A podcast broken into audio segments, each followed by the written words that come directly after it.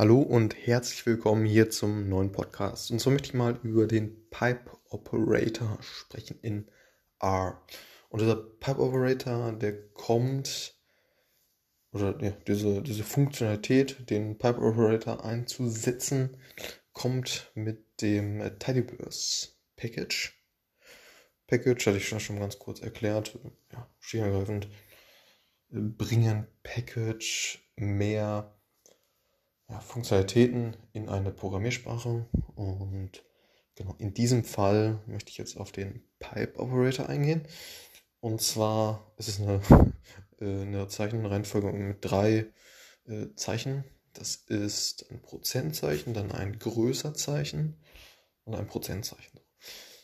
Und das hat jetzt eben eine Funktionalität, um ja, den Code äh, durchlesbarer zu machen und damit einfach äh, ja, deutlich leichter und intuitiver mit dem, äh, ja, mit dem Code zu arbeiten und mit Funktionen.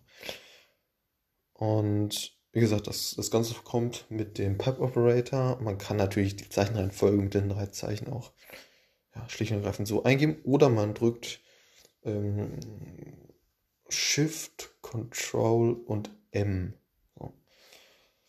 Genau. Und was macht das jetzt? Was äh, jetzt diese drei, äh, drei Zeichen, also Prozentzeichen, Größerzeichen, Prozentzeichen. So.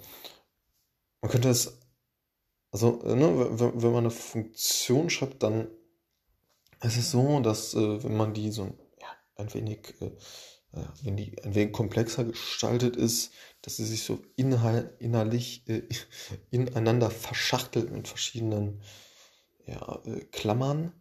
Und ähm, genau, also grundsätzlich ist es ja so, dass man äh, in, in R Funktionen dann schreibt mit dem, ja, mit dem gewissen Namen, ne, Klammer auf und dann schreibt man die Argumente hintereinander und äh, ähm, definiert die dann dementsprechend so.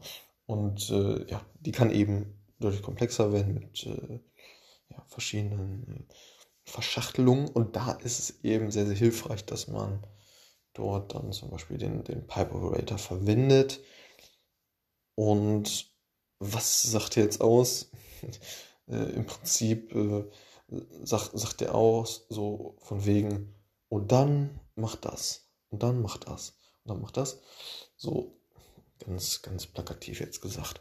So, aber es ist auf jeden Fall ganz, äh, ganz cool zu wissen. Ähm, Ne, also wenn du, wenn du das Tidyverse Package äh, reinlädst in den, in den Code, äh, dann, ja, das macht man äh, sehr häufig, weil das eben ein sehr, sehr smartes und äh, hilfreiches äh, Package ist, dann hast du eben das, diesen, äh, ja, diesen Pipe Operator zur Verfügung, um ihn halt zu nutzen und um das Ganze deutlich lesbarer zu gestalten und ja, einfach performanter zu gestalten.